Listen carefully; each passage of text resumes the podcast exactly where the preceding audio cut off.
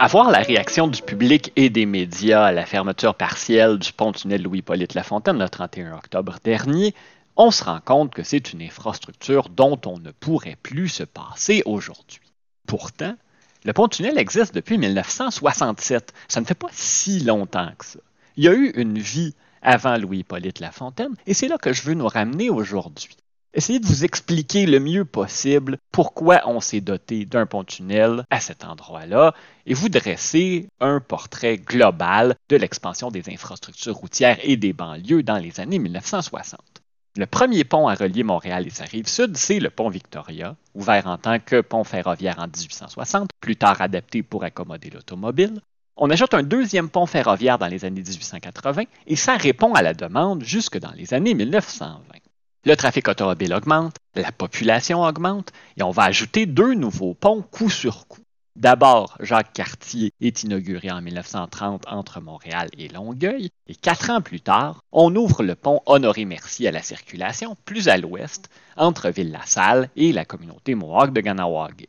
À l'époque, l'idée c'était de désenclaver Montréal et de faciliter les communications terrestres avec le sud, en direction des États-Unis, plus que pour permettre aux gens de vivre en banlieue et de travailler en ville. Ça, ça viendra après la Seconde Guerre mondiale non seulement la définition de ce qui constitue une banlieue de Montréal a changé à ce moment-là. Avant, c'était la Salle, justement, Verdun, Outremont, Saint-Laurent. Là, ça devient la rive sud, l'île Jésus, Laval voit le jour en 1961 et tranquillement la rive nord. Mais le concept même de ce qui constitue une ville est en évolution pendant la période de l'après-guerre. Normalement, une ville ou un noyau citoyen, ça se constitue relativement organiquement autour d'un cours d'eau, d'une voie de communication naturelle, d'une industrie. On ne plante pas une ville au milieu de nulle part. On peut en général expliquer pourquoi un centre de population se trouve à un endroit donné. Et là, on arrive avec l'idée d'un noyau ou d'une ville tout entière qui n'est près de rien. On a beaucoup d'espaces inoccupés, beaucoup de terres agricoles alors que la population rurale diminue. Pourquoi ne pas utiliser cet espace-là pour que les gens puissent devenir propriétaires, avoir leur petit coin de paradis, et collectivement, on va fournir aux gens les moyens de vivre très loin de l'endroit où ils et elles travaillent. C'était pas un bon modèle auparavant parce que les facilités de transport étaient sommaires, on essayait de travailler près de chez soi, mais grâce à l'automobile, grâce au réseau routier, la distance a de moins en moins d'importance. La population augmente partout, c'est la revanche des berceaux dans l'après-guerre, mais ce à quoi on assiste sur la rive sud, c'est assez impressionnant.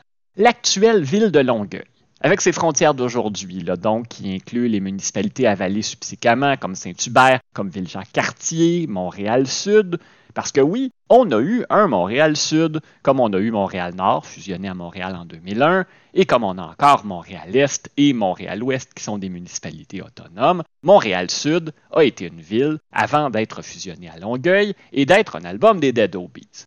Donc le territoire de Longueuil, qui comptait 14 000 habitants en 1931, en compte 58 000 en 1951, et on dépassait les 100 000 dix ans plus tard. Donc très vite, les ponts existants sont saturés. En 1945, Jacques Cartier, Victoria et Mercier ont enregistré un peu moins de 4 millions de passages. Ça avait grimpé à 30 millions en 1959. On va donc investir massivement dans la construction de nouveaux liens dans les années 1960. Le pont Champlain, original, est inauguré en 1962. Au même moment, on double le pont Mercier.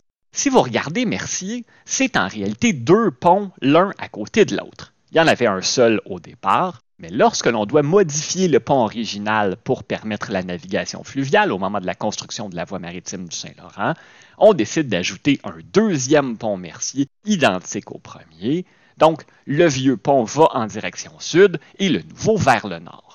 En 1966, on inaugure le métro de Montréal avec sa ligne jaune qui joint le centre-ville à Longueuil et moins de six mois plus tard, les automobilistes peuvent emprunter le pont-tunnel Louis-Polyte Lafontaine.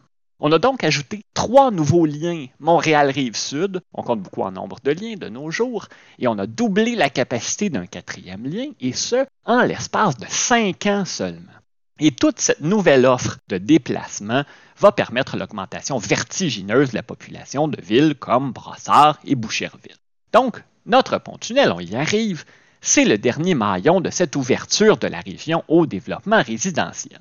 On avait étudié quatre tracés. Le premier entre Ville-Jacques-Cartier, donc à l'est de Longueuil, et le quartier montréalais de Maisonneuve. Ça aurait passé essentiellement entre les boulevards Pineuf et Viau. Ça aurait nécessité des expropriations massives des deux côtés du fleuve. Un autre tracé passait par la municipalité de Montréal-Est. On a rejeté ça en raison de la proximité des raffineries de pétrole de l'endroit dont on ne voulait pas entraver le développement futur. On a pensé aussi relier Varennes à Pointe-aux-Trembles en passant par l'île Sainte-Thérèse. Là, on est nettement plus dans l'est, mais on opte finalement pour le projet que l'on connaît, un pont entre la rive sud et l'île Charon dans les îles de Boucherville et un tunnel entre l'île Charon et le quartier Mercier dans l'est de Montréal. Et on a choisi cette formule hybride, pont et tunnel, tout simplement parce que c'est ce qui allait coûter le moins cher. On lance les travaux à l'été 1963, coût estimé à ce moment-là 50 millions de dollars. Ça en a finalement coûté 75 et non 50, mais on s'entend que c'est une bagatelle comparativement aux milliards et demi, plus ou moins, que le projet de réfection actuel va coûter. La flambée des coûts pour les projets d'infrastructure, c'est absolument ahurissant. Au départ, on parlait du pont-tunnel de Boucherville, même si l'entrée ou la sortie, dépendant de quel côté on voit ça, se trouvait aux limites de Ville-Jacques-Cartier et de Boucherville. C'est en février 1964 que le premier ministre du Québec, Jean Lesage, a annoncé que le nouvel ouvrage porterait le nom de Louis-Hippolyte Lafontaine, un des politiciens les plus éminents du Canada français du 19e siècle, un natif de Boucherville, à l'époque où ce n'était encore qu'un petit village, et on commémorait en 1964 le centenaire de son décès. Je consacrerai une différente chronique à M. Lafontaine, histoire de bien faire le tour du sujet. Je passe rapidement sur les détails techniques de la construction. C'est quelque chose d'excessivement complexe, de très impressionnant qu'on ait pu réussir à assembler un projet comme celui-là dans les années 1960. Si ce n'est que pour vous dire que lorsque vous circulez dans le tunnel, vous ne passez pas sous le fleuve, mais bien au fond du fleuve.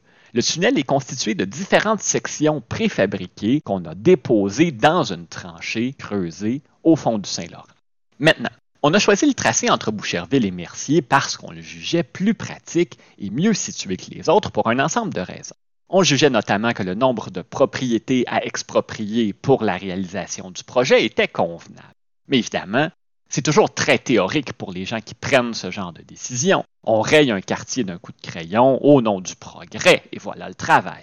Seulement, on s'est trouvé à éventrer le vieux noyau villageois de Saint-François d'Assise de la Longue Pointe, une des plus vieilles paroisses de l'île de Montréal, fondée en 1724.